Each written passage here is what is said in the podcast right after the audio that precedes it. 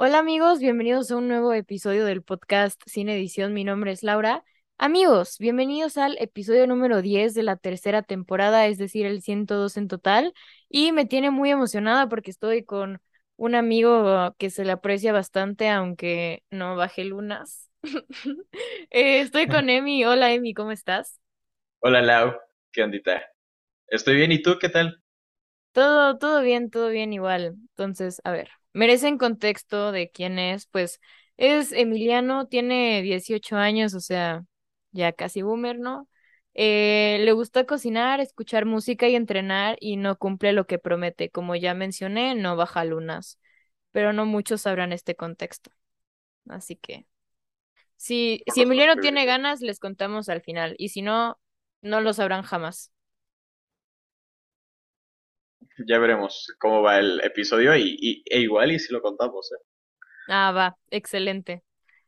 Ok, el episodio de hoy se llama Confía en el proceso y, y nada, escogí a Emi porque estábamos en conversaciones, porque ya quería, bueno, a ver, les voy a dar el contexto de esto. Yo, bueno, Emiliano ya quería salir en el podcast y yo como de, sí, yo también quiero que salgas, pero no sé con qué tema. Y estábamos en conversaciones y me llamó la atención algo que dijo sobre confiar en el proceso. Y es algo con lo que he venido batallando últimamente, entonces es como que lo sentí más y dije, no, este tema es el tema de mí y es el tema perfecto. Entonces, sí, em, como primera pregunta, ¿te has encontrado en una situación donde tuviste que confiar en el proceso? Sí, es lo que te contaba la, la vez pasada. Contexto. A ver. Yo, yo cuando era niño quería estudiar algo relacionado a la computación, este, programación, todo lo que tenga que ver, ya sea con el equipo o con este, o con el software. Desde chiquito, o sea, Hacker. ajá, va a sonar, va a sonar, este, medio medio chistoso y me voy a escuchar bien meco, bien tonto, pero mis papás me decían que, o sea, a mí no me gustaban los juguetes, o sea, los juguetes que tuvieran que ver con la tecnología, por ejemplo, laptops de esas de juguetes y cosas así. Y, y me gustaba desarmar y armar mis juguetes como esas computadoras de juguete. Y entonces, pues dije, ya de grandecito, como 10 años, me gusta esto de la programación. Mis papás dicen que desde chiquito este hacía esto y tal, tenía antecedentes. Y este y dije, voy a estudiar algo relacionado a esto cuando sea grande. Ya no, este entré a la secundaria y ya el tercer en el tercer grado me tocaba elegir lo que tenía que estudiar para la prepa. Y una una opción era era esa, la programación o la informática. Van muy relacionadas. Y hay una escuela aquí que me gusta mucho, este, que me gusta mucho porque está cerca, tiene la carrera, está muy bonita, este, ahí van compañeros que estudiaban conmigo en la secundaria, tal, y apliqué, a mi sorpresa pues sí me quedé, este, en, esa escuela y tal, ¿no? Ok. Pasó el primer semestre, todo cool. En esa prepa, no sé si sea en todos los bachilleratos, pero la- el primer semestre son materias del tronco común. eh, álgebra, química, inglés, lectura y una que se llama TICS, pero todavía no tiene nada que ver con la carrera, pues son TICS nada más este que tiene que ver con Word, Excel, PowerPoint, bla bla bla, lo mm, básico de computación Ok. y ya este tenía esas materias y pues me iba gustando, ¿no? Hasta eso. Pero al segundo semestre es cuando realmente empiezas a ver eh, tus módulos lo que tiene que ver con la carrera y empiezas desde un nivel básico, ¿no? Eh, lenguajes de programación que son muy básicos y que son este, para principiantes. y me iba gustando. El, entré a la prepa en el 2019, entré al segundo semestre en el 2020 y ya sabemos lo que pasó este, Sí, en, en el 2020.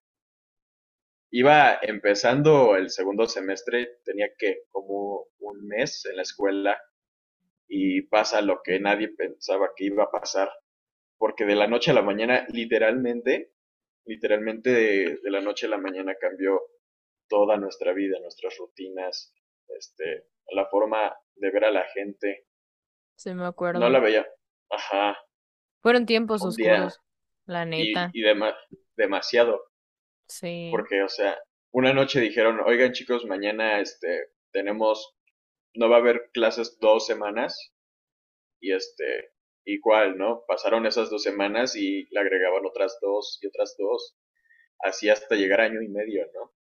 sí, Y, y mi carrera se vio interrumpida, pues gracias a la pandemia.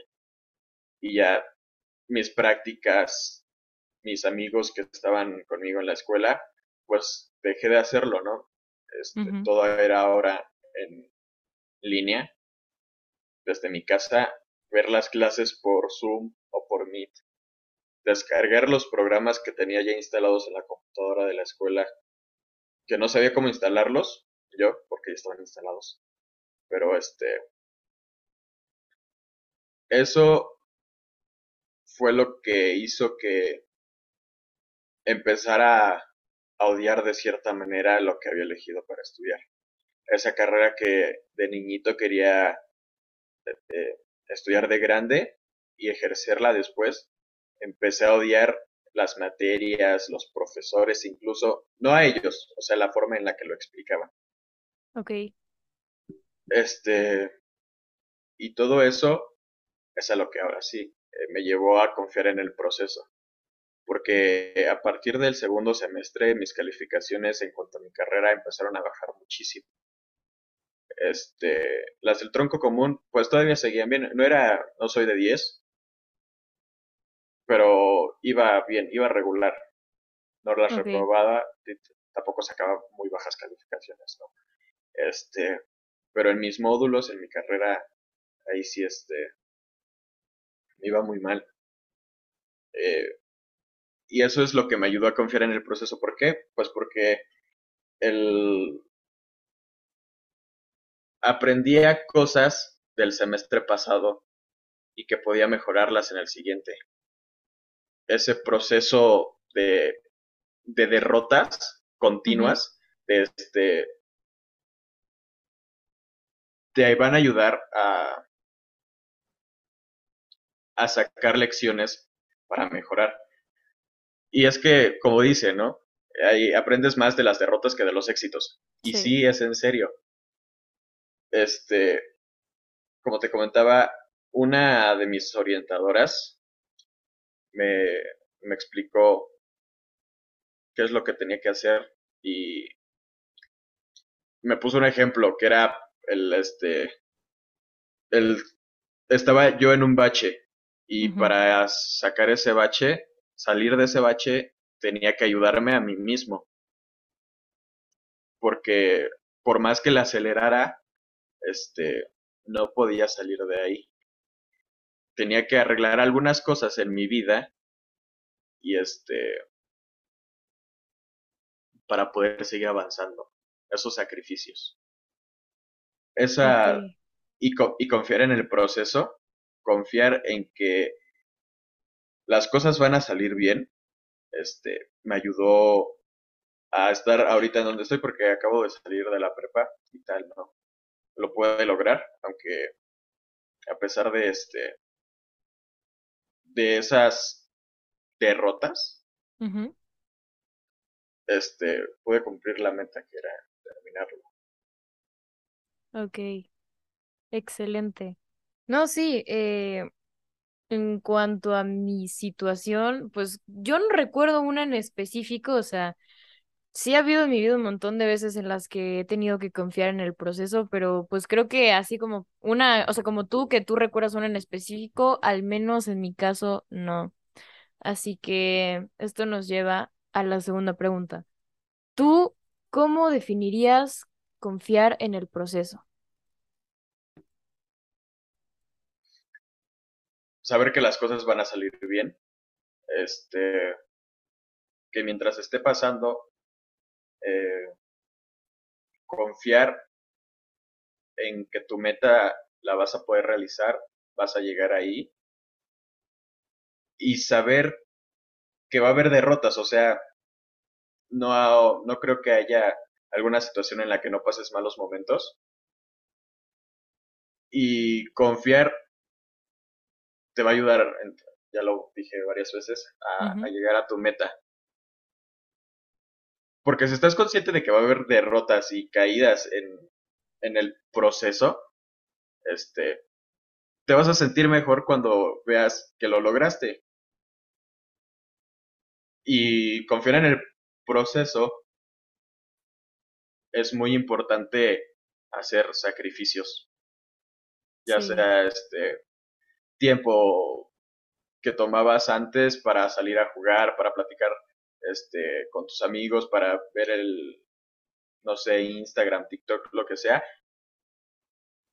y, e incluso dormirte hasta tarde, son sacrificios que te ayudarán a llegar a tu meta. Eso también es confiar en el, en el proceso, no es este solo quedarse sentado con los brazos cruzados a esperar. Este, bueno, yo estoy confiando y ya con eso voy a lograr mi meta. No, es poner de tu parte para poder llegar a esa meta. Sí. Básicamente es eso, así es como yo lo definiría. Sí, creo que diste justo en el punto.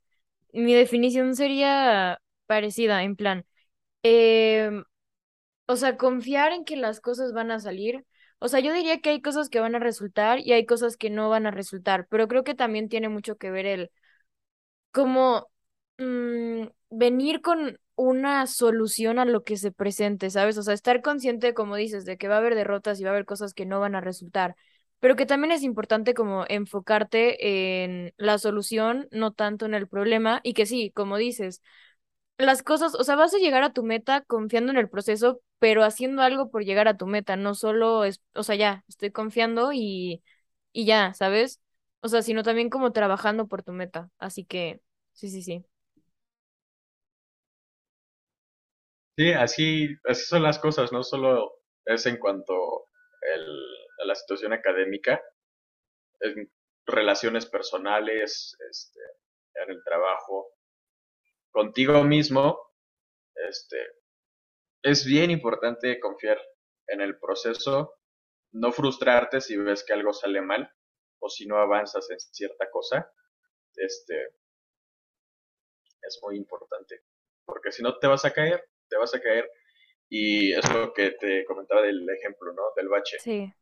Te caes en ese bache, pero no sabes cómo solucionarlo, te vas a quedar ahí estancado y te vas a frustrar, te vas a frustrar porque no cumples, no cumples tus metas, porque no llegas a cierto objetivo y después no vas a querer este volver a hacerlo, volver a ponerte eh, como meta algo, no vas a plantearte nuevos proyectos porque tienes esa mala experiencia, no lo supiste resolver y este el confiar te va a ayudar. Sí, sí, sí, sí, totalmente. Ahora, El confiar y, ajá, ajá, perdón, el no, confiar no, y hacer, el confiar y no quedarte de brazos cruzados. Tienes que hacer algo para solucionarlo. sí, sí, sí, sí, totalmente. Iba a decir justo, pero justo es muy chilango y, Justo es muy chilango.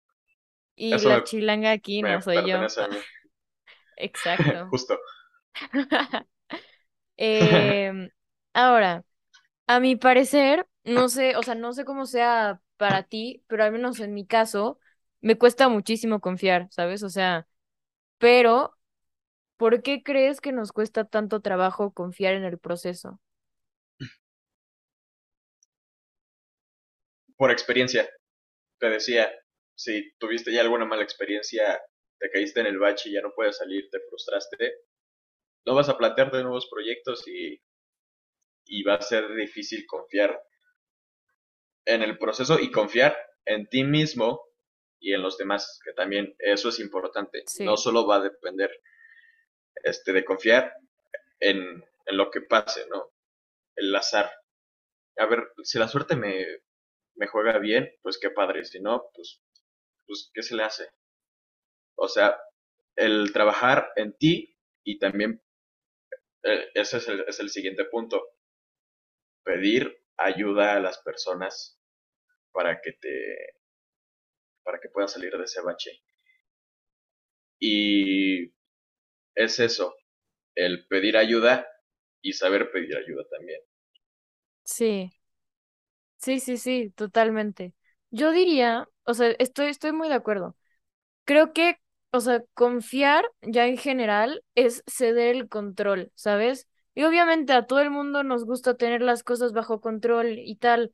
O sea, sí, a mí, a mí también me gusta. ¿Por qué crees que manejo mi día de manera sumamente estricta y tengo de que por horas lo que voy a hacer. Si yo soy una persona muy calculadora, no voy a decir que fría y dura, pero tú sí entendiste el chiste, ¿verdad?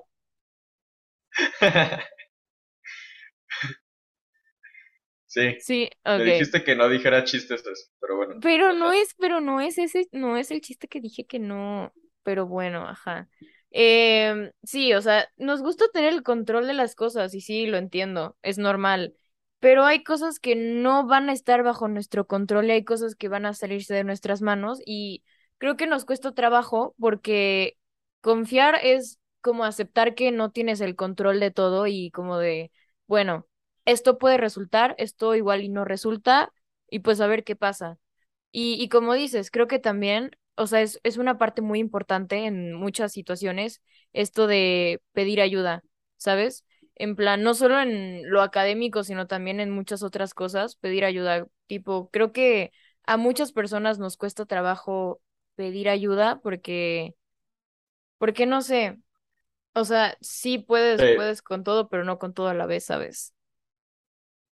Exacto. O sea, te hace sentir débil el pedir ayuda es feo, es feo este sentirse así, pero pero te va a ayudar. Sí.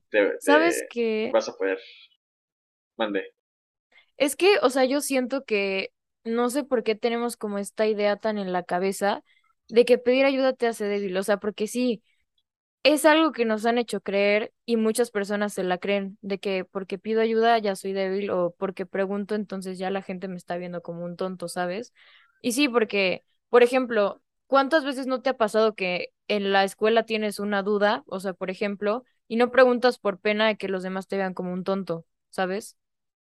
O sea, y eso, tipo, creo que nos han hecho creer por mucho tiempo que el que pregunta, que el que pide ayuda es tonto o que el que pide ayuda es porque no puede solo, o sea, no, de que sí puedes, pero si hay alguien que te puede ayudar a que, o a que te la aliviane, ¿por qué no? ¿Sabes? Sí, tienes razón. Ese, ese, este, el temor a preguntar o pedir ayuda, lamentablemente nos puede acarrear muchos problemas. Y es eso, nos hace sentir débiles o tontos si pedimos ayuda nos hace ver que no somos lo suficientemente fuertes para poder resolver nuestros problemas por nosotros mismos.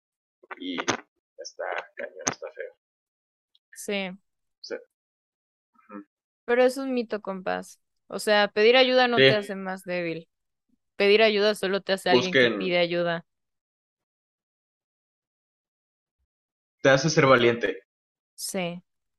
Realmente el que pide ayuda es valiente porque reconoce que tiene problemas y le cuenta esas, esos problemas a alguien para que lo ayude. Necesitas valentía para poder hacer eso, porque, este, volvemos a lo mismo. El pedir ayuda te hace, piensas que la gente te va a ver feo, va a pensar que eres un débil, pero el valor que tienes al pedir ayuda rompe todo eso. Sí. Entonces, si, si tienen algún problema, busquen ayuda, no son débiles, son valientes ustedes este, al pedir, al pedir ayuda. Sí. totalmente. Sí, yo creo que pedir ayuda es como em, romper con lo que nos han dicho. O sea, ajá, es, yo creo que pedir ayuda es de valientes en, en cualquier sentido, porque es como romper con lo que te han dicho de que por pedir ayuda eres tonto o no puedes solo, pero no. Totalmente de acuerdo. ¿Algo más? Así es. Nada, nada. Ok, Ese es, ese, ese era el punto ok. al que quería llegar. ¿Qué has aprendido de eso? De confiar en el proceso. Este, he aprendido, ya lo dije muchas veces, hay derrotas, hay éxitos. Vas a aprender más de las derrotas que los éxitos. Habrá más derrotas que más éxitos. Y eso está bien. Al cumplir tu meta, vas a estar contento contigo mismo porque a pesar de todo eso lo pudiste cumplir. Y siempre tener soluciones, saber que habrá momentos difíciles. El tener una solución, el tener un plan B, siempre va a ser bien importante. Eso y, y como ya lo comentamos tú y yo, este, el pedir ayuda, el no reservarse, el no hacerse el fuerte y este ceder, pedir ayuda. Ok, excelente. Em, yo que he aprendido de confiar en el proceso, que no puedes tener todo bajo tu control. Hay cosas que no van a depender de ti y que meramente es como que lo tienes que dejar a la suerte y estar consciente de que hay cosas que van a resultar, hay cosas que no van a resultar. Si resulta, qué padre, y si no, es importante, o sea, sí, e- es normal que te frustres y tal, pero también salir de esa, ¿sabes? O sea, también como, o sea, sí, ya, sí, sí fue un momento, o sea, sí estuvo feo pero ahora la solución es, ¿sabes? Y enfocarte en la solución, no tanto en el problema, creo que te la aliviana. Y como dices, al final del día, o sea, bueno, voy a citar a Hannah Montana, ¿por qué no? Em, la vida es, la vida es cuesta arriba, pero la vista es genial. Al final del día te vas a dar cuenta de que sí, igual y tuviste que hacer un montón de sacrificios para llegar a tu meta, pero al final del día creo que va a valer la pena todo el esfuerzo que pongas. Así es. Qué buena frase la de Hannah Montana. Sí, Pensé que, totalmente. pensé que esa serie no tenía buenas frases. Cállate. No, No, sí, sí, sí, sí. O sea, bueno, y no es de la serie, es de la película, pero sí, Ah, ok, ok. deberías ¿Cómo? Repite verla. la frase, Lau. Eso es, eso es de gente de, de cultura general. Es, a ver, la vida es cuesta arriba, pero la vista es genial. Ya, me gustó. Aunque es sacada de una serie para niños, pero me gustó. De una película, de una película, de una película. Para adolescentes, creo que ni siquiera es, o sea, está, creo que ni siquiera, bueno, sí, niños adolescentes, pero es, es muy bueno. Hannah. Montana es bueno. Ah, ajá.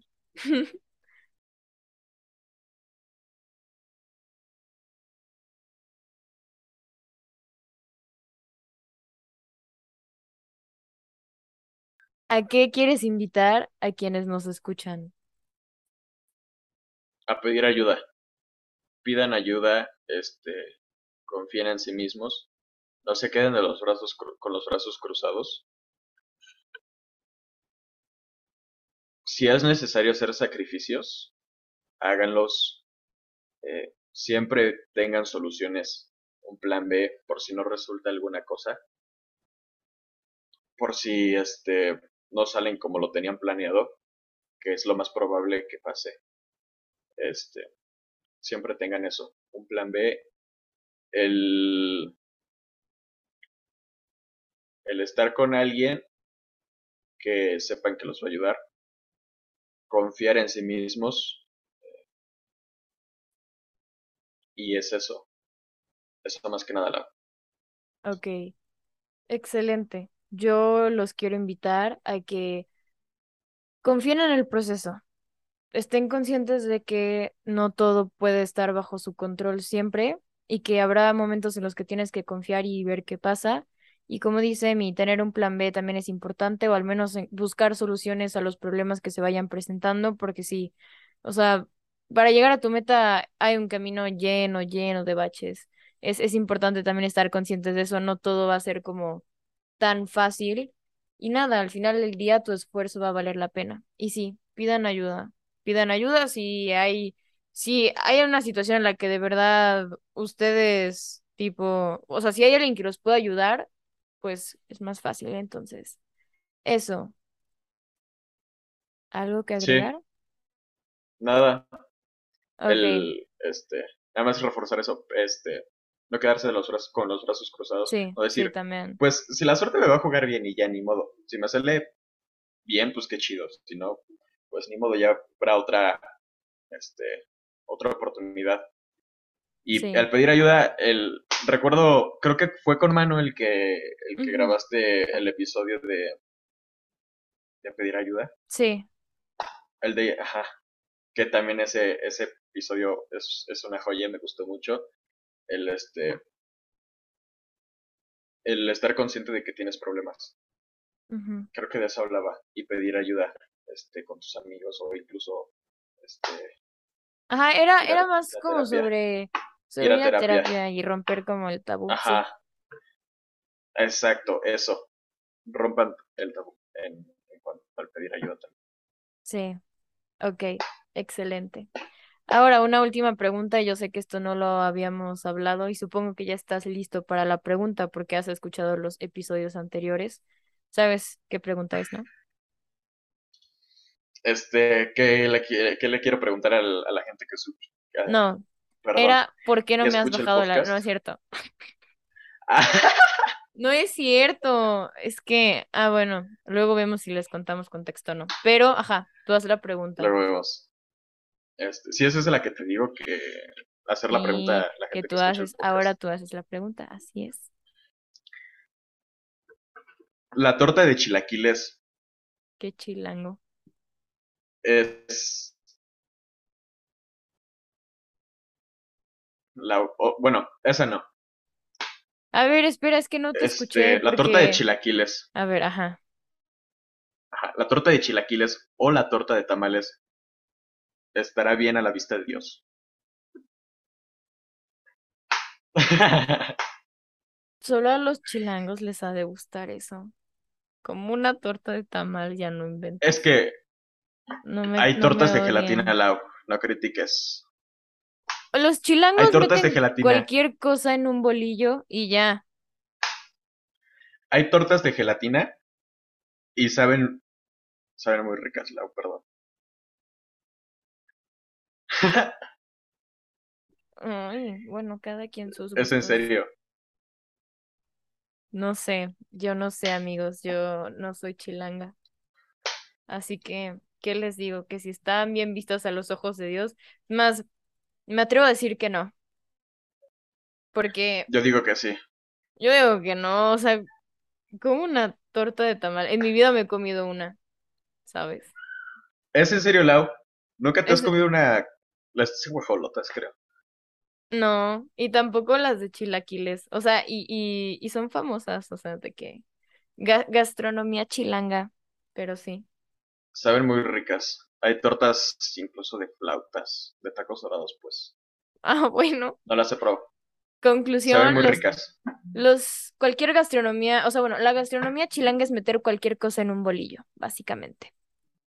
Literal, justo. Ok, justo. Ok, y bueno, nada, Emi, muchas gracias por hacer el episodio. em, te quiero un montón. Ah, ahora, em, son tus 15 segundos. Promocionate donde quieras o si quieres permanecer anónimo, dime, no, valoro mi privacidad. Este, No son 15 segundos literal, ¿eh? O sea, es, ajá. O sea, es mi tiempo. sí, qué bueno que lo sepas. Eh, nada, mi única red social este, ahorita está Instagram, que es Emiliano, Emiliano CS-bajo. Ok.